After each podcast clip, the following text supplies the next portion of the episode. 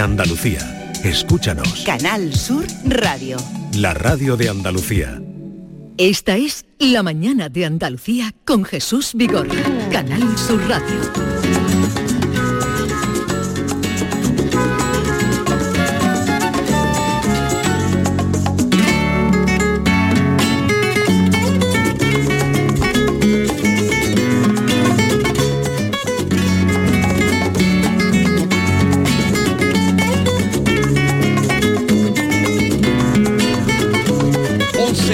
4 minutos de la mañana vamos a hablar de una historia, de un libro, de una novela, La Seca, de Chani Rodríguez que bueno hemos conocido a través de esta novela, aunque de ella dicen cosas muy eh, muy hermosas, con una prosa sencilla, sugerente y cuidada, no exenta de poesía. Chani Rodríguez se confirma como una autora a tener en cuenta, decían en el cultural una voz fresca, original y propia en el jurado del premio Euskadi que le concedió eh, pues, el premio por los últimos románticos. Eh, una sorpresa literaria de 2020. Y puedo seguir, ¿eh? pero vamos a saludar ya a Chani. Buenos días, Chani. Hola, buenos días. ¿Qué tal estás? Pues muy bien y muy contenta de estar con, con vosotros. Eres medio andaluza, ¿no? Exactamente. Nací en el País Vasco, pero mi padre era de Jimena de la Frontera y mi madre arraigada en la estación de Gaucina, aunque ella es medio malagueña, medio canaria, pero sí, el vínculo, además un vínculo que nunca he perdido y que siempre he reivindicado también, debo decir. Eh, en 2016, ya ni me acuerdo muy bien, publiqué un libro que se titula Agosto, eh, que hablaba eso de cómo era la vida de, de, los emigrantes, de los hijos de emigrantes en un pueblo industrial como el mío, Yodio. Y mm, bueno, quise hacer ese homenaje porque me parecía que se había escrito poco sobre la gran aportación de toda esa gente que fue allí a trabajar en proporción a toda la gente que había, que había poco reflejo. Ahora entendemos, David, que decíamos, pero ¿cómo esta mm, escritora, nacida en Yodio, eh, algo, algún vínculo fuerte tenía que tener con Jimena de la Frontera, que es donde transcurre la novela? Porque el pueblo de Jimena de la Frontera está descrito con mucho detalle, con mucho cariño, las escenas rurales del verano, y la verdad es que a mí me ha sorprendido que una vasca, ahora entiendo por qué, porque eres de hoy. ya lo sospechábamos, Tiene tanto detalle. Por cierto que Chani, el, tu libro se llama La Seca, efectivamente cuando lees el libro te das cuenta que la seca es un hongo que afecta a algunos árboles, entre ellos el alcornoque, pero también se podría eh, inferir que la seca es la protagonista, porque es que Nuria es una seca de cuidado, ¿no? Es una chica muy egocéntrica, muy áspera y que tiene un vínculo casi enfermizo con su madre. Eh, totalmente de acuerdo, sí. Y el título es verdad que hace un guiño a las dos cosas, que son como los dos planos más importantes de la novela, el plano más medioambientalista y el plano más humano, ¿no? De la, de la protagonista, que efectivamente ahí me la juego un poco yo, ¿eh? porque que la protagonista sea una persona tan antipática, sí. Eh, espero que, el, lector no me suelte el libro. No, pero luego están todos los personajes que están a su alrededor. Y luego es verdad que es ella es un personaje que se esconde y eh, a medida que se va leyendo se va viendo que es que es una mujer que esconde su propia nobleza incluso y su bondad la esconde hay mm. gente así ortopédica y bueno, tiene sus razones también. Eh, vamos, para situarles a los oyentes, eh, antes de entrar en, la seca, para situarles un poco, que sepan por dónde va, eh, como cada verano, Nuria y su madre Matilde bajan desde el País Vasco al pueblo gaditano de Jimena de la Frontera, donde tienen la casa familiar. Lo que apuntaba a una estancia aburrida, un verano más, en un pueblo, acaba convirtiéndose en una cadena de pequeños incidentes que terminan por dinamitar la relación entre la madre y la hija y también con otros personajes que rodean. De forma paralela, el Parque de los Alcornocales, que es enorme, y el proceso de la saca del corcho se convierten también en protagonistas del relato, ya que la novela transmite un claro mensaje de preocupación por el cambio climático y el agotamiento de los recursos naturales. Exactamente. Para que sepan. Así es, la, mm, eh, Jimena es un pueblo que sale ya al principio. Luego una parte también de la acción muy importante transcurre en otro lugar que no se menciona, así como Jimena sí, se referencia, y Gaucín, pero sería estación de Gaucín. ¿Y por qué eh, te fijas, para ambientar la novela, en la labor de los corcheros, que son los que sacan el corcho, y la conviertes en uno de los ejes de, esta novela? Mm, a mí desde pequeña me ha llamado mucho la atención eh, este oficio. Considero que tiene una plástica, una estética brutal. Es, es realmente espectacular verlos trabajar estos hombres subidos en las ramas a tanta altura, con el hacha en la mano, el sonido del hacha sobre contra, ¿no? Eh, el árbol, el ruido que hace también la plancha de corcho al ser extraída. Eh, recuerdo que era pequeña y me llamaba mucho la atención las palmas de las manos negras Sí. de los corcheros, se ponían negras por la savia de- del árbol, ahora usan guantes y ya no se ponen tan negras. Me llamaba también la atención eh, percibir la admiración del pueblo hacia ellos. Hacia el trabajo que realizaban. Sí, siempre se hablaba en tono admirativo, muy respetuoso, incluso si se acercaban al pueblo, al núcleo eh, del pueblo, pues se acercaban los vecinos a verlos eh, trabajar. Ahora van incluso turistas también a, a verlos trabajar. Y mm, bueno, eh, soy nieta de corchero, mi padre fue corchero antes de emigrar, prima de corcheros, sobrina de corcheros, amiga de corcheros, o sea, es algo que es un interés realmente genuino. Sin embargo, ha tenido que pasar tiempo para que yo decida escribir esta novela, porque Bueno, porque ya tienen muchas novelas Más, y libros sí. publicados, o sea, hasta llegar a esta novela de, de- de ambientación rural. Sí, es que pertenecía al terreno mítico de la infancia, eh, mítico, feliz, de cuando estábamos todos, no, no faltaba todavía nadie y era una más inocente. Pero en 2018 escribí un reportaje periodístico entonces hablé con corcheros, con corcheras que también ya se han ido incorporando a- al oficio, con gente de la Junta de, de Andalucía, del Patronato del Parque, del Centro de... Inte- Y vi que había mucho conflicto. Estaba por un lado la, la amenaza de la enfermedad, la cambio climático, también por otro lado eh, las reivindicaciones también laborales, eso, la incorporación de la mujer. Entonces lo mítico, al entrar en contacto con la realidad, se volvió para mí literario porque estaba ese conflicto. Es- me empezó a interesar narrativamente. Vamos a saludar, a ver si te puedes poner estos Sí, auriculares que estarán muy altos, mm, tú te los adaptas, eh, Chani, porque vamos a saludar a Juan Marín, que es un arriero de corcho allí en, en Jimena. Juan, buenos días. Hola, buenos días. Buenos días. Le Sí. presento a Chani Rodríguez, no sé, no me dirás que lo conoces. Yo creo que hablé con él cuando preparé este reportaje. ¿Puede ser Juan? Igual Sí, no. Yo soy Juan Marín, o habló con mi compañero Juan, Juan Gutiérrez. Mm, Entonces ya no estoy segura. si son los dos Juanes. Bien, pues Juan, eh, Chani Rodríguez, que mm, es de, de San Sebastián y a la vez de, de Jimena, ha escrito una novela que se llama La Seca eh, y queríamos que usted nos contara qué es La Seca. Pues la seca, el tema de la seca que tenemos por aquí, por este, por el territorio nuestro de aquí de Cádiz, el problema que tenemos que la sequía no, con la sequía que hay los árboles se están muriendo.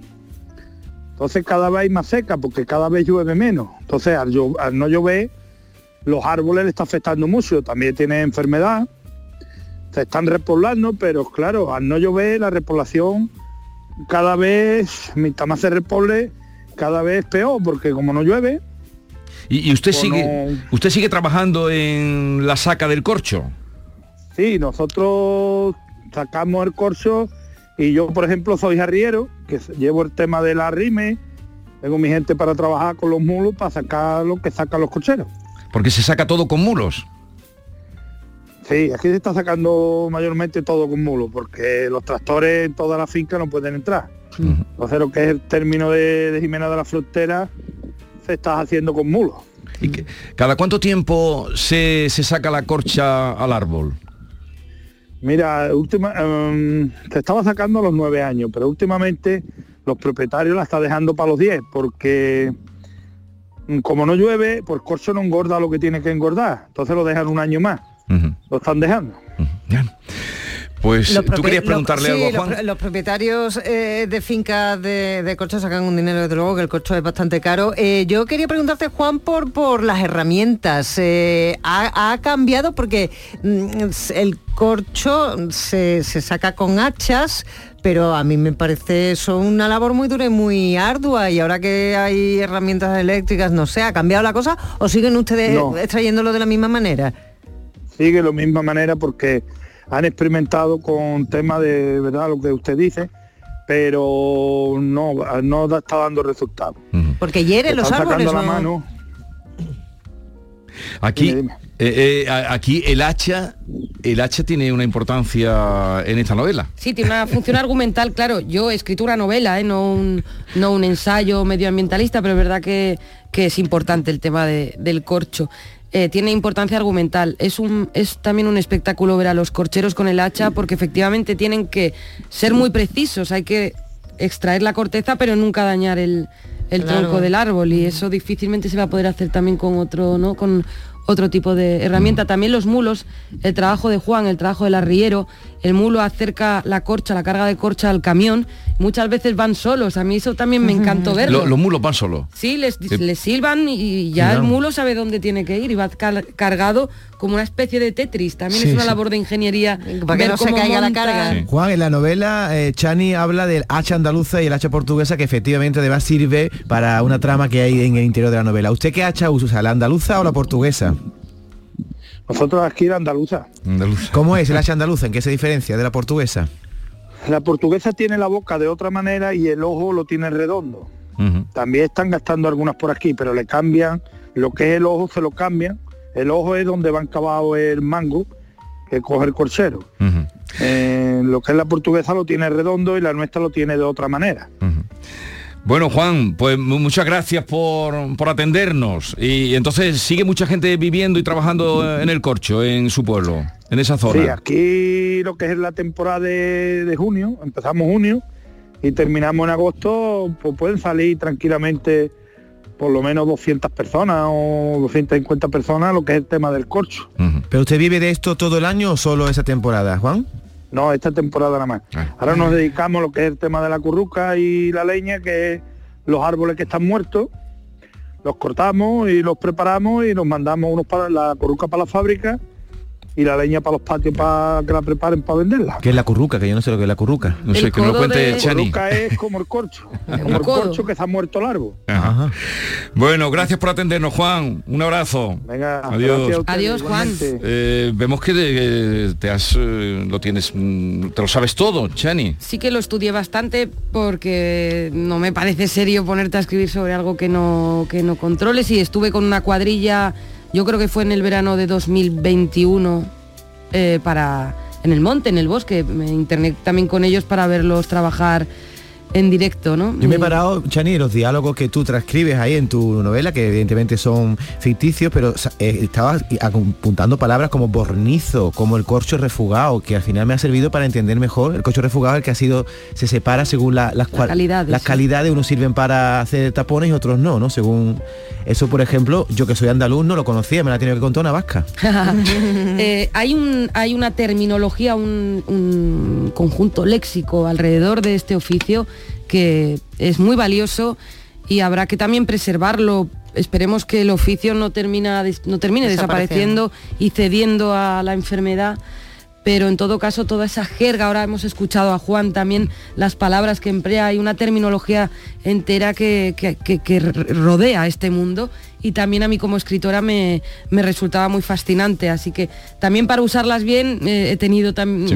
que investigar, ¿eh? porque Sí, no sí. se pueden poner las palabras ahí que te hacen gracia, la- las intentas poner y como A ver cómo no sepas coloco. lo que estás diciendo queda fatal como imitar acentos y este tipo de, de cosas. El cocho refugado, por ejemplo, que aparece en la novela. Pero en la novela también se habla de amor. Sí. Y amores de verano. Siempre hay un amor de verano. Es, es que hay- hay- en- de alguna manera o de forma oblicua la novela plantea la pregunta de si conviene alargar los amores de verano o es mejor dejarlos en amores de verano precisamente. Un amor de verano no puede ser eterno. Eh, a- sí, sí, sí. Yo conozco gente que se ha O, conocido o en verano. prolongado, vamos, eterno suena muy, pero vamos, ya me entiendes lo que quiero decir. Yo conozco gente que se ha conocido en verano y han tenido unas relaciones largas o las mantienen.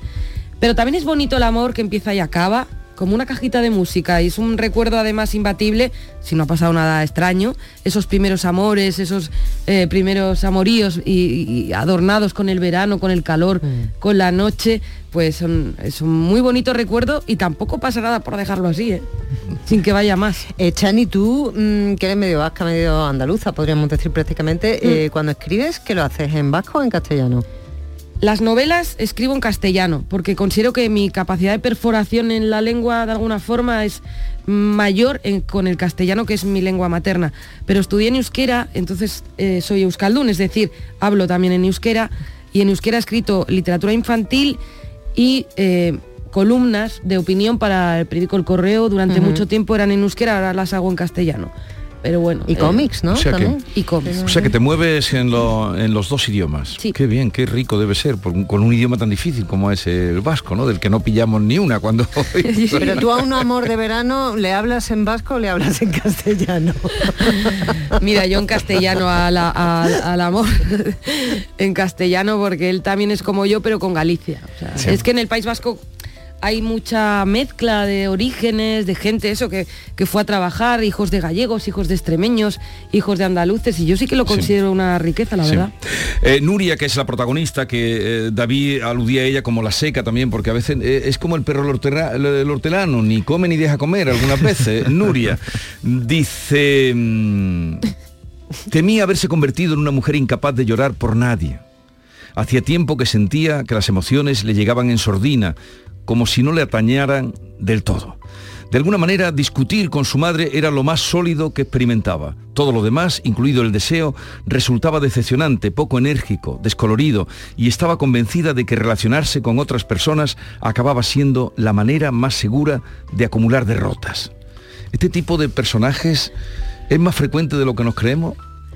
Yo creo que, que sí, y también es- parece muy exagerada, pero es verdad que las relaciones personales muchas veces son muy decepcionantes, no solo en el amor, también en la amistad. ¿eh? La amistad es también un tema importante. Eh, yo he sufrido muchas decepciones con las amistades y he sufrido mucho. Además, yo como Nuria también soy hija de migrantes, entonces no tenía aparato familiar y quizá de forma descompensada he puesto mucho amor en, en amigos, en amigas y bueno, la vida luego pues te, te, te da golpecitos, ¿no? Así que lo que dice Nuria, tampoco yo casi casi que lo suscribiría, no sé si todo y con ese tono tan tan tremendo. Y luego tiene una relación con la madre, lo, lo decía él, eh, Con Matilde. David, con Matilde, están tan pegaditas, se rozan tanto que se agobian la una a la otra. Y mm, hay un momento eh, eh, que pasa de pronto, yo creo que a la gente más o menos de mi edad y, nos, y pasa como de un día para otro que te conviertes en madre de tu madre de repente. Y empiezas a decirle a tu madre las mismas frases que te decía ya a ti de adolescente que tanta rabia te ¿Qué es lo daban. que hace ella? Eh, cuidarla, incluso a veces ponerse celosa de lo que hace su madre o no aprobar lo que su madre eh, quiere hacer con su libertad. Es que es muy pesada. Y ella creía ya, ella tenía ya la, la vida de la madre, ella ya se la había imaginado y ya lo daba por hecho cómo iba a ser la vida de la madre, que iba a depender de ella, que la iba a agobiar. Y en este verano transformador de la novela, pues la madre hace una cosa que, que no se la espera y, y la desconcierta y se invierten los papeles. Y hay una idea también en relación a esto eh, que tiene que ver con la frase que abre el libro de Ramón Eder, que es, hay una generosidad que consiste en regalar nuestra ausencia, que es, a- hay que ser generosas con la gente que queremos y dejarlas ir o alejarse, si quieren frase, ellos. ¿eh? Hay un tipo Sí, de generosidad frase. Que consiste en regalar eh, nuestra ausencia, que es la cita que habla. La tengo aquí para ya de Ramón. Eder. Yo, yo veo, Chani, que esta novela tiene fuerza. Creo que también va a llevarse al cine como la anterior, que creo que queda poco para que se empiece a rodar ya. El 5 de febrero ¿Qué- qué- empiezan. ¿Cuál es la que Los se... últimos románticos. Los últimos románticos. Y esta tiene fuerza porque es un pueblo andaluz donde tú reflejas gráficamente muchos momentos que llaman la atención. Y yo quería preguntarte en concreto por una cosa de la que habla, déjame, déjame hablar hasta donde tú puedas, hasta donde yo pueda, las supersticiones. ¿eh? Porque hay una superstición que circula en Jimena y que tú reflejas en la novela, es que hay dos niños, ¿puedo contar eso? Sí, sí, bueno, sí. dos niños que significan la muerte para quien los ve. Entonces ningún niño circula de dos en dos, van o solos o de tres en tres. Y me ha llamado muchísimo la atención esa superstición de la que tú eh, hablas en la novela. ¿Eso existe? ¿Te lo has inventado? Eso me lo he inventado yo. Sería Pero en ese podría pueblo de la existir. estación de. Porque eh, supersticiones hay muchas. Me gusta mucho que me lo hayas preguntado porque que, eh, cuando yo evocaba al pueblo, pues veía el río, veía las corchas, el bosque, tal. Las noches de verano tan sensuales que hay en Andalucía, esa sensualidad de del olor, ¿no? De la tierra, de los jazmines. Pero también el miedo, porque a mí me han contado muy bien las historias de miedo en Andalucía, que se chisporrotea mucho Sí. en la literatura oral y hay mucho arte para narrar, ¿no? Entonces yo tengo un primo mío las cuenta muy bien y amigos y, y de pequeños pues nos alejábamos un poquillo a, a- a la oscuridad, a una casa a las afueras y nos contábamos historias de miedo y a, a mí me da mucho miedo. Entonces quise incorporar ese elemento inquietante, luego también esto del destino trágico del Orca, que también está en andaluz, ¿no? Y pertenece a un acervo también cultural muy concreto.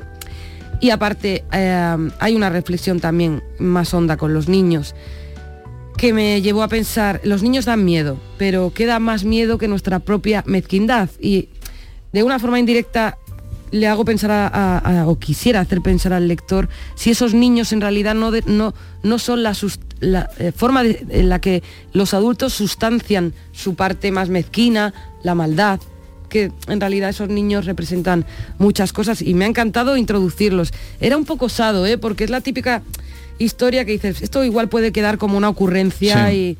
Pero finalmente me ha gustado No, mucho pero, trabajar pero está con porque ellos. en, en todos los pueblos, o en muchos pueblos, hay eh, esas supersticiones o esas historias eh, misteriosas. El tío del saco, existen. ¿no? eh, existen. Em, ¿Vas a presentar el libro en Jimena o no?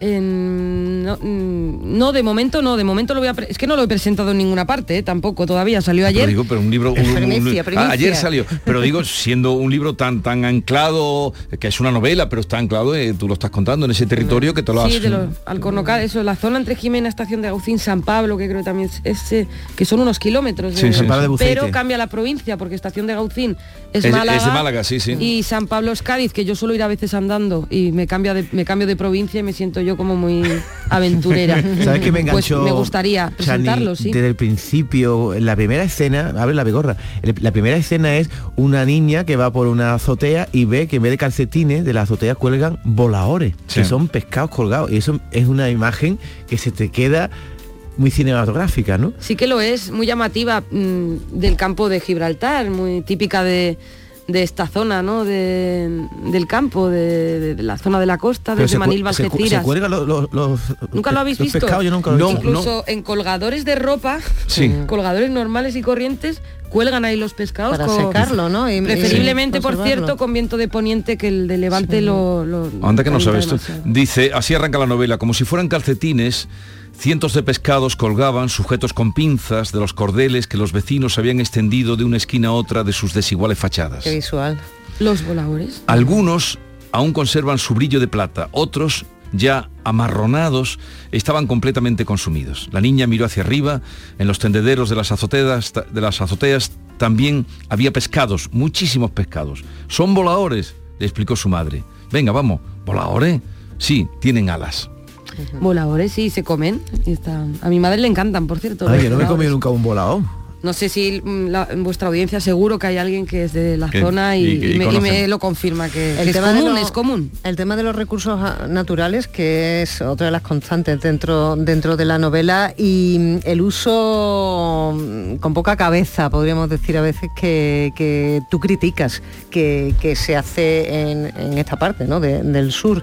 No sé si piensas que es algo muy de aquí o es generalizado en todo el yo- conjunto. Yo, creo que es generalizado. A ver, hay un hay una idea de fondo ahí que es eh, queremos preservar el paisaje, pero claro, la gente que eh, vive en ese paisaje, que no es ni para ellos el paisaje, sino es su tierra, tampoco puede vivir del aire. Entonces ahí se genera mucho conflicto, el- la extracción del corcho sostenible. La- el cultivo de aguacate no es sostenible, no es tan sostenible desde luego, está generando muchos, muchos problemas, pero también no... Yo he querido dotar a todos los personajes de argumentos. Eh, no he querido atrincherarme, no, no creo que convenga para nada en este asunto abrir trincheras y habría que bajar un poco el tono de autoritas también que nos arrogamos desde fuera, porque si se cultiva tanto aguacate será porque también se demanda en las, en Sí, las tienen que comer, tienen que comer. Y... No, que lo demandamos y no- nos lo comemos sin, sin darnos cuenta de que estamos contaminando, colaborando ¿no? con, con la contaminación, con cosas insostenibles. Lo hacemos, pero luego le decimos al que lo siembra que qué Mm. está haciendo. O sea, es que eso es, es muy incoherente, es muy conflictivo todo lo relacionado con el sector primario, políticas agrarias, cambio climático. y Yo creo que habrá que tomar también otras decisiones con más urgencia. pero aquí- lo has plantado Sí, ahí. no, aquí, aquí queda ah, esta, esa reflexión o esa sobre las contradicciones que estás apuntando y el cambio climático. Pues eh, Chani, ha sido un placer conocerte y, y nada, no- ahora te falta ya una novela sobre el Almoraima. La Almoraima de Castellar, de la frontera. Castellar también tiene misterio, la zona, el Castellar Viejo, ¿no? Precioso. Y hay un almora. mm, Almoraima es la famosa finca, le- que le quitaron a Ruiz Mateos. Claro. Ah, uy, esa- no me acuerdo de eso. Esa es de todo, pero habrás ido allí, no has ido Pero a- eso, ¿dónde está? Allí, en en Castellar. Ah, vale, estoy diciéndolo pero bien. La parte de abajo. Lo dices no. bien, sí, tú lo, di- eh, la Lo he visto, pero desconocía lo de Pero, Ruiz Mateos, la verdad. No sí, sabía. esa fue la que le expropiaron a Ruiz Mateos. Por eso yo fui una vez allí diciendo, esto algo tengo yo aquí, ¿no? Cuando se rompieron. alojar, Me mandaron. comer allí. Sí, te alojar y pagar, pero digo, algo. Tienen una, un alojamiento muy, muy bonito de, de nivel. Nivel, pues nivel. mira, me- lo apunto Puedes ir allá a tomar un café o a... Tiene una capillita que tienen alguna obra, sí, sí. A ver, que lo de los voladores, un oyente, has dicho tú una alusión y nos dicen esto. Buenos días, equipo de Canal Sur, Jesús Vigorra y compañía, buena mesa de tertulia. Efectivamente, los voladores son exquisitos, son unos, unos pescados que se secan, como había dicho la compañera, y, y con una copita de montilla dentro de media hora es un manjar de dioses. Y esto te lleva mucho en la línea de la confección, esos voladores buenísimos. El tipo de pintarroja seca, tipo de moama se secan. Un saludo. Gracias. Ya ves. Mira qué bien. Y están ricos entonces. Eh, a mi madre le gustan más que a mí. Más que a ti. Mm, Yo también lo sitúo en la línea, ¿eh? la, En la escena esta de Sí, los sí, lo has voladores, dicho. sí. Tu madre no se llama Matilde, ¿no? No, no, no. Mi No. madre se llama Fermina y vive ahora en la estación de, de Gaucín. Lo digo porque, claro, como tú eres de Yodio y la protagonista es de Yodio, y tú tienes Casa en Jimena y la protagonista también, digo, verá, ¿a qué eres tú? Pues tiene mucho que ver conmigo. Algo, algo tendrá que ver, pero... La salida, o sea, la- el punto de partida de la novela es autobiográfico, pero enseguida me lanzo a la ficción. Por cierto, que se habla de un río, que es el de la estación de Gaucín. Está perfecto, ¿eh? O sea, aquí en la novela Sí. se cuentan cosas. Quiero decir Que que merece muchísimo la pena acercarse al río, al cañón de las buiteras y a todo ese entorno. Eh, está publicado en Seis Barral, La Seca, acaba de salir de Chani Rodríguez, así aprovechan para conocerla. Ella tiene ya mucho recorrido, incluso eh, premios importantes y, y la novela esta tiene, mm, en fin, eh, les va a gustar seguro si, si entran en ella. Pues nada, ha sido un placer conocerte. Tú también tienes que ver con la radio, ¿no? Sí, también se, mm, estoy vinculada a Radio Euskadi hace mucho tiempo, sí, a una emisora autonómica como Sí, sí, la conocemos, sí, a veces... De For- de- bueno, de la Forta, Forta, claro. están juntos. Pues nada, ha sido un placer, Chani. Pues muchas gracias. Y cuando vayas a presentar la novela allí a Jimena, nos avisas que lo diremos por aquí, lo Muy anunciaremos. bien, Muy bien, muy bien. Para que vayan los corcheros. Os tomo la palabra. Para que vaya Montero. Montero si quiere que no vaya. Era guapo Montero. Montero era guapo, según se dice en la novela, y su Sí. padre y su padre más. Se lo llevaba todo, por eso la, la admiración hacia los corcheros. Hasta luego, adiós. Adiós. La mañana de Andalucía con Jesús Vigorra. Rebajas en Rapimueble, simplemente más bajas. Dormitorio 139 euros. Apilable de salón, ahora 159 euros. Más ahorro, más ofertas, más barato. Solo en Rapimueble, líder en rebajas y paga en 12 meses sin intereses. Más de 230 tiendas en toda España y en rapimueble.com. Canal Sur Radio. Y en la línea de salida unas rebajas inolvidables. Ya están aquí las rebajas de Sevilla Fashion Outlet. Ven y disfruta de hasta un 70% de descuento en grandes marcas. Sevilla Fashion Outlet. Rebajas por todo lo alto. Centro de Implantología Oral de Sevilla, CIOS, campaña especial 36 aniversario. Implante, pilar y corona, solo 600 euros. Llame al 954 22 22 60 o visite la web ciosevilla.es. Estamos en Virgen de Luján 26, Sevilla. Recuerde, solo 600 euros. Cinco océanos, lo mejor en congelados en Sevilla. Hasta el 30 de enero, pechuga de pollo a 2,95 el kilo y almeja blanca a 2,35 el kilo. Variedad y calidad al mejor precio. Pechuga de pollo a 2,95 el kilo y almeja blanca a 2,35 el kilo. Cinco océanos, lo mejor en congelados. El carnaval de Cádiz está en tu móvil. Porque con la aplicación móvil de Canal Sur Radio puedes escucharlo estés donde estés. Todos los días desde las 8 de la tarde en directo en el programa Carnaval Sur con Fernando Pérez y todo su equipo. Además, en nuestra aplicación móvil también tienes todos nuestros podcasts y en ellos encontrarás el ritmo del tangay, el seguimiento diario a la actualidad del Carnaval de Cádiz con Manuel Casal. Y por supuesto, en nuestra aplicación móvil tienes los programas que más te gustan y las emisiones en directo de todos nuestros canales. Descárgate ya nuestra aplicación móvil y disfruta de todo el Carnaval de Cádiz cuando quieras y donde quieras. En tu móvil. Con un rasca de la 11 siempre rascas algo. ¿Algo? ¿Y para ti qué es algo? Pues por ejemplo unas risas, algunos buenos momentos y puede que muchos euros. Hasta un millón. Entonces dame un rasca. Con los rascas de la 11 puedes ganar momentazos y premios de hasta un millón de euros. Rascas de la 11. Rasca el momento. A todos los que jugáis a la 11, bien jugado. Juega responsablemente y solo si eres mayor de edad. Los fines de semana nos despertamos en los mejores rincones de Andalucía para que conozcas su historia, su cultura, sus curiosidades, sus leyendas. Te invitamos a conocer una Andalucía llena de talento, hermosa, fascinante y única. Andalucía nuestra, los sábados y domingos desde las 7 de la mañana en Canal Sur Radio con Inmaculada González. Contigo somos más Canal Sur Radio. Contigo somos más Andalucía. ¡Wow! ¡Vaya furgoneta! La he alquilado en Iberfurgo. Está súper nueva, no parece de alquiler. Ya, en Iberfurgo disponen de una flota en perfecto estado y te ofrecen presupuestos a medida. En Iberfurgo somos expertos en alquiler de furgonetas de carga, pasajeros y carrozados. Contamos con más de 15 delegaciones en toda Andalucía. Localiza la más cercana en iberfurgo.com y visítanos. Esta es La Mañana de Andalucía con Jesús Vigorra, Canal Sur Radio. 11.34 minutos y a esta hora nos visita Fran López de Paz para darnos algún adelanto, creo que en torno a la reunión de la mesa de la sequía que esta mañana estaba convocada. Fran, hola, buenos días. Sí, ya ha intervenido el presidente Jesús, buenos días, en el Palacio de San Telmo y ha anunciado que si no llueve 30 días seguidos, 30 días de lluvia, pero no como la de estos días, sino de lluvia buena, ¿no? En las grandes ciudades habrá restricciones de agua este verano. Ha comentado Juanma Moreno que la situación es dramática, la que está viviendo en Andalucía.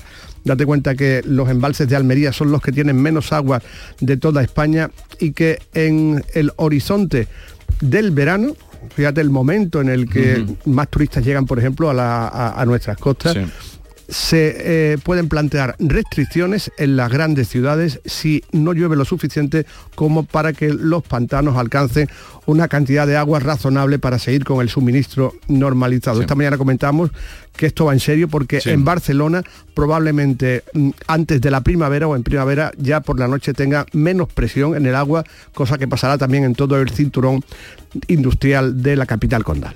Esperemos que llueva. Adelantó Fran López de Paz, más información, Andalucía a las 2, eh, gracias y ya lo han oído. La situación es dramática, ha dicho el presidente en la mesa de la sequía, si no llueve en 30 días y una lluvia que, que- que cale, eh, habrá eh, restricciones en las capitales andaluzas este verano, informó Canal Sur Radio. Esta es La Mañana de Andalucía con Jesús Vigorra, Canal Sur Radio. Soy Luis Lara y te recuerdo que como siempre en la medianoche de los domingos te esperamos en el show del comandante Lara para divertirte y hacerte sonreír después del deporte. Y los domingos, a partir de la medianoche, el show del comandante Lara. Contigo somos más Canal Sur Radio. Contigo somos más Andalucía. Canal Sur Radio. Hacer ejercicio, comer bien, cuidar nuestra salud mental. Suena fácil, pero ¿por dónde empezamos? En Clínica Luces son expertos en salud física y mental, psicología, fisioterapia, nutrición, psiquiatría. Lo tienen todo. Llamad al 680-648-718 o acercaos a Avenida de Montequinto 10, clínicaluces.com. Vive las rebajas en Los Alcores. Encontrarás todo lo que estabas buscando al mejor precio. Moda femenina, masculina, infantil, calzado, decoración y complementos para el hogar, deporte. No las puedes dejar escapar. ¿Hay ganas de rebajas? A92, salida 7, Alcalá de Guadaira, Sevilla. Centro comercial Los Alcores. Mucho donde disfrutar. La Mañana de Andalucía con Jesús Vigorra. A mí me marca el compás, mí me marca el compás, el vaivén de tu columpio a la orillita del mar. El vaivén de tu columpio a la orillita del mar. Oiga, oiga, que yo tengo prisa, oiga. Oiga, oiga, que yo tengo prisa. No me metas bulla, déjate llevar, que una cosita el tiempo y otra cosa el compás. No me metas bulla, déjate llevar, que una cosita el tiempo y otra cosa el compás. José de los Camarones, José Galán, buenos días. Buenos días, Jesús y compañía, buenos días. Hola. ¿Qué pasa, José? ¿Cuánta- ¿Cuánto tiempo sin saber de ti? ¿Cómo Bueno, que está, pues- aquí, está aquí todos los jueves? Todos los jueves sin falta. Bueno, pero para mí una semana se me hace muy largo. Ay, Dani, me alegro mucho de, de escucharte y a la compañera. Feliz, feliz porque está con vosotros eh, continuamente. eh, es un gran honor para mí. Y feliz porque el día 25 se estrena a nivel mundial en vuestro programa, programa de que Vigorra el estreno de Tómatelo con calma. Tómatelo con calma, pero el disco no se iba a llamar Tenlo por cuenta. Ay, perdona, perdona, que me he equivocado. Oh, tómatelo con calma, hay que ver. Hay que ver Hay las que- moléculas. es que hay que tomárselo con Las calma. moléculas, Hay que ver las moléculas. Tenlo Ten- por cuenta. Tenlo por cuenta. El día 25 se estrenará en vuestro programa, ¿eh, Jesús? Sí. Y el día 25 y el día 2 estará en todas las plataformas. El día 2 de febrero. Pero hoy teníamos una cosita que nos ha... eh, no sé, nos había... No, era, era la letra, la letra es lo que La me ha llegado. claro, me lo va que- entregando por parte, me va entregando Claro, la letra. Es que la letra, la letra está aquí. Escucha y tenlo por cuenta. Eso es, tenlo por cuenta. En la semana pasada eh, dijimos excusa y tenlo por cuenta. Excusa, excusa y tenlo por cuenta. Como me pasó, lo hablo. Sabe por lo que ha vivido el diablo más que el diablo. Me encontré estando perdido lo mismito que San Pablo. Eso es. O sea, ya te tiene memorizada la letra, ¿no? Efectivamente. Y luego la siguiente es muchas veces mezclado fatiguitas elisiones. Las mañanas no se vela, buenas y malas decisiones. Alegría y duquela, lucidez y colocones. Soy así. Lo cuento todo. Y no me callo.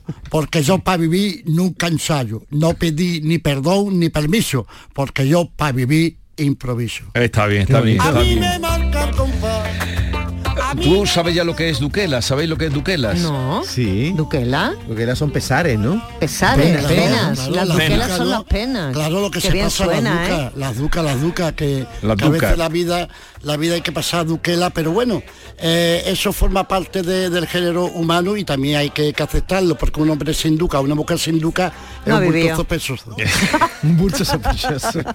A ver, José, Sí. vamos al Chipicalí, que hoy tengo un invitado que quiero presentarte dentro. Vamos, ahora te voy a presentar a, a un invitado que hoy nos visita. Genial. Eh, eh, Chipicali, venga, ¿qué palabras tenemos hoy? Venga, la semana pasada empezamos con la B y vamos a seguir con la B. Con la B. Eso es, bacañín, Bacañín. vascañín, Ah, Vascañín. Vascañín. Tiene que ver con, con. B-A-S, vascañín, no, no, no, es otra cosa. No, dilo porque no, no vamos. a- Alcaldía, alcaldía, Alcaldía. efectivamente. Alcaldía Vascañí. Entonces, ¿el, alca- Vascañín. el alcalde es el Vascañón o el Vascañón? El vascañí, vascañón Ah, o- la vascaña. Pero eh, mm, la María José García Pelayo, ¿qué sería? La vascaña. Bueno, eh, hombre, eh, la, la vasquiñá. La Vasquiñá. Vale, la venga, venga, venga. sí. Dale. La siguiente, Batorré. ¿Va a correr? Batorré, Batorré, B-A-T-O-R-R-E. Batorré. Batorré. Uh, ¿Una comida o qué es eso? No, padrino. Ah, ¿el padrino de una boda o qué? Claro. Efectivamente, por ejemplo. No lo has intuido. El, ¿eh? bato, el batorré de la boda de mi hija, por ejemplo, ¿no? Mira, efectivamente. El batorré tiene que poner el pané, ¿no? También. Hombre, hombre, por supuesto, te lo doy cuenta Por que, que los jayares, los jayares siempre, el padrino está dispuesto a poner los jayares que haga falta. Por mucha duquela Ahí- que le... Eh, efectivamente. Ahí está el ejemplo, los hallares. Eh, Los luego, hallares. que, eh, ir aprendiendo algo ya, Los leche. gallares, los gallares es importante. Otra. es importante. Otra, Beluñó. Beluñao. Beluñó, Beluñó, B, Beluñó. B-E-L-U-Ñ-O. Eso, Beliñó. eso es una marca de vino de Jerez. No, señor. Una peluca. No, señor. Una corbata. Uy. No. ¿Qué es? No, di- dilo, dilo. Reino, reino. Reino. Reino de Castilla, reino de, Oye, de las Ollancas de Jerez. fin. José, hay mucha tendencia en, la- en las palabras del gitano a, a hacerla aguda, ¿no? Del calor. Porque Vascañín, Batorré, Beluñón. Claro, claro, porque la belleza de todo esto es la forma de pronunciarlo. Claro.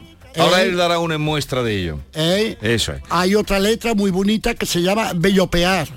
Bellopear. Piropear. No, Aquí queremos aplicar la lógica y esto no tiene lógica ninguna. Bello no tiene que ver con la belleza, ¿no? Bello No. pear. Mm. bello, bellopear, bellopear.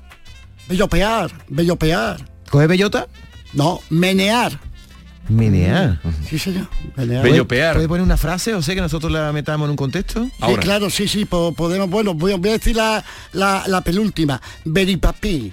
Beripapi, uy, qué bien suena eso. Beripapi. ¿Esa bonito, una, una qué parte bonito. del cuerpo humano? No, no. no. A ver, papi, pensaba yo que. No Abuela. Abuela. Ah. Beri ¿Abuela? papi. Qué, boni- qué bonito. Es ¿no? precioso. Yo creo que esto sería importante para un título de, de un tema, de un tema. Beripapi. Beripapi. Y luego ya por último, Necle. Necle. Necle, eso es más fácil, ¿eh? No va con la B. Necle, N-E-C-L-E. Esta la hemos dicho alguna Eh, vez. Espera, espera un momento, eh, que a ver si hay alguien aquí que me la averigüe. Manuel, eh, buenos días. Muy buenos días, Jesús. ¿Tú sabes lo que es necle? Yo eso lo he utilizado siempre en mi casa desde muy chiquitito, cuando a lo mejor uno iba a meter un poquillo la pata Ahí hablando. estamos, ahí estamos. Siempre me han dicho, necle, necle, como cállate. Cállate, efectivamente. Eso Necle. es. Qué Eso bien, es. qué Callarse, bien, ¿no? qué Entonces. bien. ¿Y es eso, José?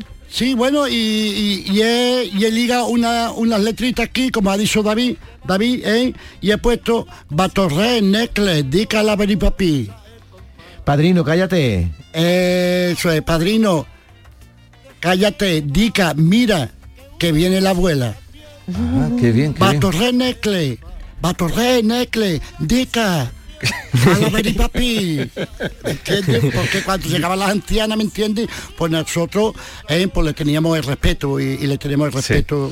eh, Es que eh, te voy a presentar, José eh, Sí. Manuel, que ha adivinado lo de Necle, y supongo que alguna más habría. Claro, claro. Es un invitado que tenemos hoy en el programa que es eh, Manuel de la Tomasa, Manuel Ah. Giorgio. Oh, Eh, ¿tú, tú eres- hombre. tú tienes el apellido de, de tu abuelo? Eso es, claro. Eh, pues nada, bienvenido. Tú algunas palabras conoces del caló, ¿no?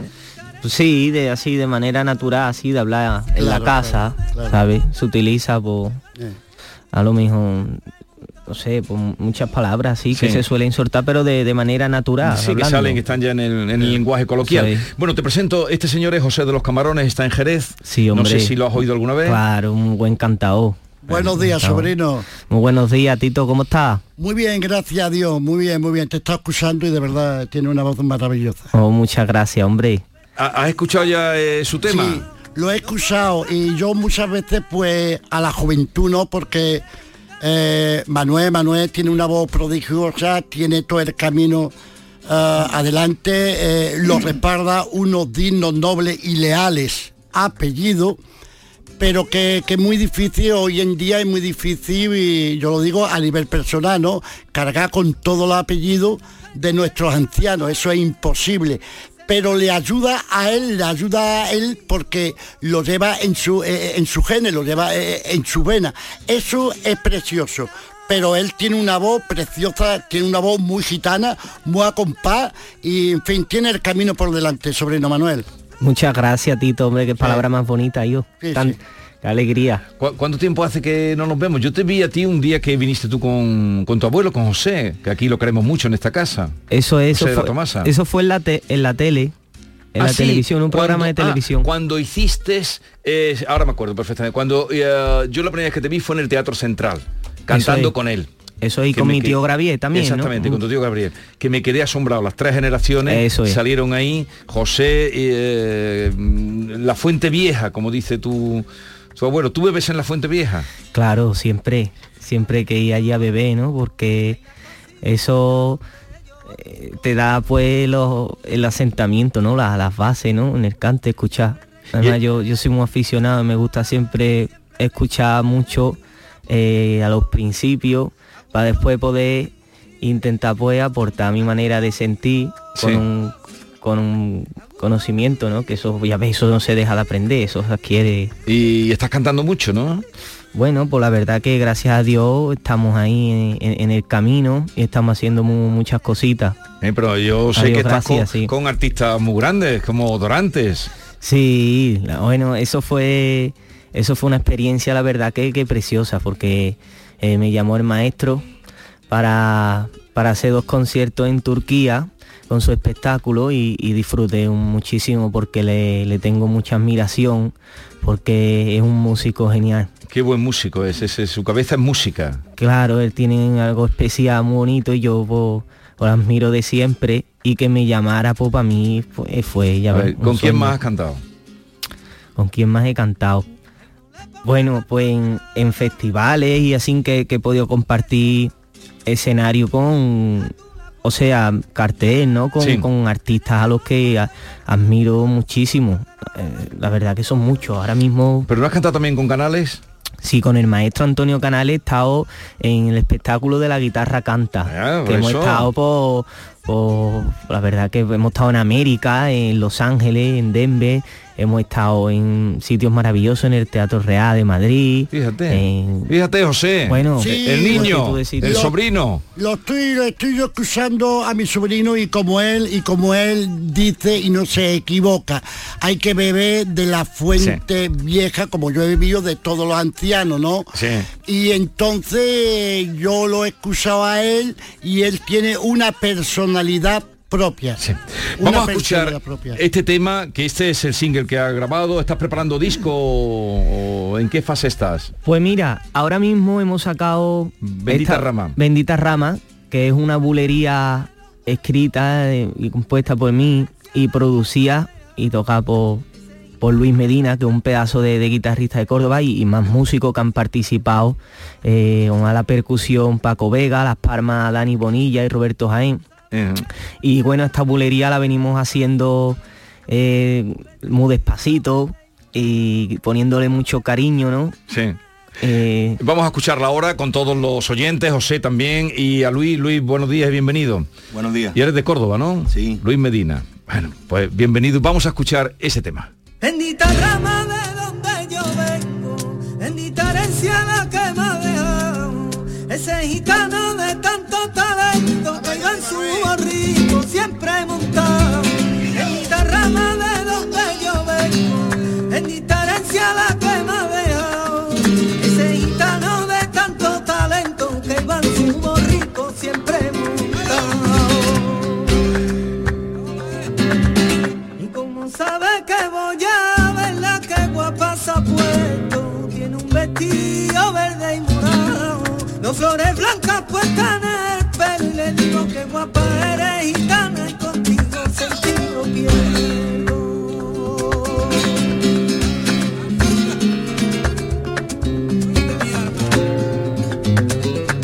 Contigo se me van contigo. Las penas que yo tenga se ahí se me van contigo. Oye, quien bebe vino y borra se me quitaban cuando te miro. Gitana de mis amores,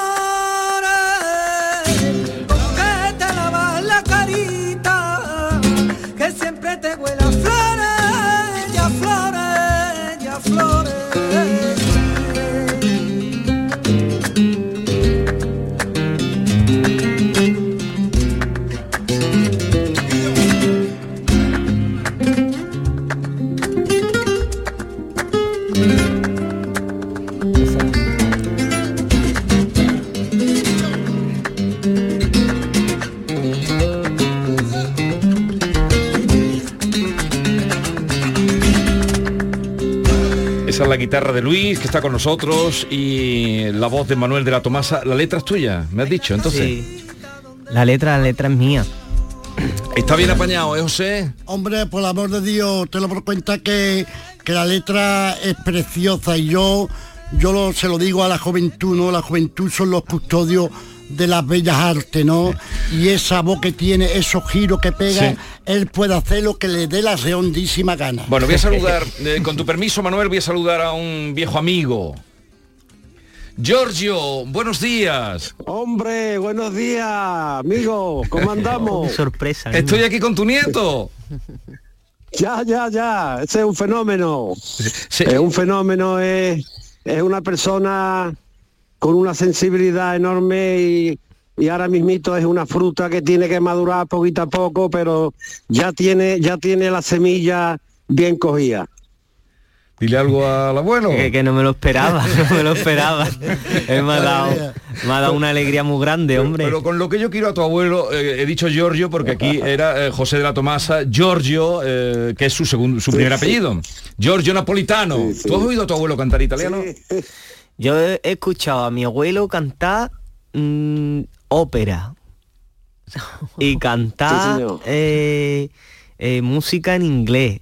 Y, y pone una la verdad tiene la facilidad esa de, de meterse en el papel y cambiar totalmente el registro. Tu, tu abuelo le, hu- le hubiera sido un tenor magnífico, hubiera sido un... mm, pero le dio por el flamenco. lo, mi- lo mismo Yo no, yo no elegí al flamenco, el flamenco me eligió a mí. Ya, ya. Oye, José, Giorgio, te presento a José de los Camarones, otro José. Me, me encanta, me encanta porque es una persona a la que admiro con una sensibilidad increíble y esto no es Ojana. Es un hombre que me gusta su cante, me gusta la cajita de sensibilidad que tiene adentro, cómo se expresa y la fatiguita que ha pasado en esta vida. Ay, Así mío. le mando un, un abrazo muy fuerte. Gracias, José. Bueno, para mí escucharte eh, eh, es un gran honor, ¿no? Yo te sigo, yo te sigo a ti y es lo que yo le estoy diciendo a tu nieto, ¿no? Eh, Sí, mi alma. Es verdad de que, de que nuestros ancianos no pasaron la, la fatiguita de la muerte para nosotros Sí, tener lo que sí. tenemos. Y siempre Sí, te he verdad. valorado, siempre te he valorado, porque uno, tú eres uno de los últimos dinosaurios que queda. eres el último dinosaurio. De El verdad. último moicano. Desde luego que sí. Bueno, Por cierto, espera un momentito, José, que ya nos quedan unos minutitos, que eh, en la Bienal vas a cantar, ¿no, Manuel? eso es en la Te vi el Bienal otro día en el- cuando se presentó. Sí, eh, falta ya que me confirmen la, la fecha, pero estaré, si Dios quiere, en el Teatro Alameda, Sí. eh, junto a, a Lela Soto, que será un, un concierto en, en dos partes. Y bueno, pues yo estoy súper feliz, súper agradecido al director de la Bienal, Luis Ibarra, por a- haber contado conmigo. Y es un sueño por cumplir. Eh, y, y tu abuelo también va a estar en dos sesiones, en el Alcázar y, y en San Luis de los Franceses, ¿no? José, yo... Yo estoy en, en es algo de, de un, de un cuartel, algo de artillería. Eh, sí, te lo juro. ¿eh? Han convertido Sí, un cuartel pero- en algo cultural. Pero eso es un sitio muy bonito, Giorgio. Un sitio Sí, me han dicho, me han fantástico. dicho que cante letras, me han dicho que cante letras, que vaya, que sean elusivas. Y entonces una letra que yo tengo que dice, eh, Madrid tiene dos leones que nacieron en Sevilla con entrañas de cañones. Madrid tiene tantas cosas con fruto de mil regiones. Qué bueno. Es que allí, en ese cuartel, se hicieron, se fundieron los leones de las cortes. Claro, la fábrica de Eh, artillería. exactamente, exactamente, exactamente. va muy orientado. esa letrita. Además tiene buena acústica ese edificio. Sí. Para cantar. Bueno, Giorgio, Sí. un abrazo muy grande, que me encanta, he oído el tema de tu nieto, me encanta verlo, Sí. lo veo que, que- que va a ser, la, la- la estirpe sigue. Sigue, sigue, es lo bonito, es lo Qué bonito. bueno, Es lo bonito y además muy buen aficionado y un ser humano, no porque sea mi nieto. Una cosa linda que, que ha bajado de, de, la, de las nubes. Como, como tú decías, pues yo Eh. te- tengo muchas cosas de cuando venía por aquí Giorgio, eh, siempre Sí, decía cosas, sí. sentencia, ¿no? Como decía Matilde Corar, sentencia. Y decía que, Sentencia. eh, que, que la fuente vieja eh, siempre tiene el alma clara para quien sabe verla y beberla. Sí, sí, sí, sí, sí. Y la actual es turbia. Y la actual, un, un- mira, un músico, un músico clásico cuando cuando empieza a iniciarse Jesús, Sí. busca a Mozart, busca a Bach, eh, busca a Beethoven. Qué bueno, o sea, bueno. Re- retrocede a la fuente vieja. Sí. Esa es la fuente vieja, bueno, retrocede bueno. para atrás. Porque actualmente hoy lo que se da mucho chillillo. Entonces el arma, el arma no se ejecuta, o sea, el Sí. arma se queda dormida ahí. Y el arma hay que despertarla. Eso la- lo, ¿Eh? lo que dice, lo que dice bendita rama. Que es- eso es un poco lo que vienes a Eh, decir, ¿no, claro, Manuel? claro, Eh, exacta- Totalmente. Eh, yo Su pasado. En, en esa bulería pues he querido eh, hacer un guiño también, ¿no? De donde yo vengo y he, he cogido y, y he mezclado en, un- en una parte muy bonita de la bulería que he cogido tres letras de, de Manuel Torre y las he juntado, Manuel ¿no? Torre. Claro, dice la con la sigrilla de Te fuiste de mi vera De mi vera. eh, por buscar la flor camaba, que es su malagueña, y después el macho que la hace por sigrilla, que dice en un día señaladito de Santiago y de Santana. Manuel Torre que tu tatarabuelo, ¿no? Manuel. Manuel Torres, sí, mi, ta- mi- mi tío tatarabuelo. Su tío- ya ves de dónde viene este, este, este y además joven. pues con Luis que, que la suma un- muchísimo porque hace una cosa hecha con mucho cariño y como ha tocado también y, ha producido él la bulería. Pues nada, enhorabuena Luis, enhorabuena Manuel. Gracias. Eh, Giorgio, te espero un día que vengas por aquí a hablar de la vida y del arte no sé, ya me oye. Eh, y José, hasta la semana que viene. Bueno, hasta la semana que viene, Jesús, compañero. Hasta luego. Adiós. Muchas gracias. Luego, Dios te bendiga. Bueno, pues, igualmente, tío. Eh, pues nada, que me alegro mucho de, verte. No, vamos a terminar con la bulería de Manuel, que la primera vez que cantó fue en una noche buena, ¿no? Eso es. Fue en una en una noche buena que tenía yo nueve añillos y bueno, mi padre siempre llevaba en el coche un disco de Manolito de María. Y, claro, pues yo veía a toda mi gente allí pues cantando, ¿no? A mis tíos y, y, nada, pues yo salí por la noche y, me hice una letrilla por soleá sin saber ni que era una soleá ni nada. Yo hice una letra por soleá y claro, vi a mi gente tan emocionada que me escondí en un cuarto. me dio, porque me dio, aquello me sorprendió mucho verlo tan emocionado y ya después lo dejé ahí a un lado y seguí ahí, después voy mi guitarrilla y mi abuelo siempre me decía, sí, tú, estudias la guitarra, pero tú eres cantado. Ajá, fíjate. Y, yo por mí adentro es verdad que sabía que tenía eso ahí un poquillo guardado. Entonces... Pues nada, mucha suerte, gracias por la visita y con la bulería de Manuel de la Tomasa nos quedamos. Adiós. Siempre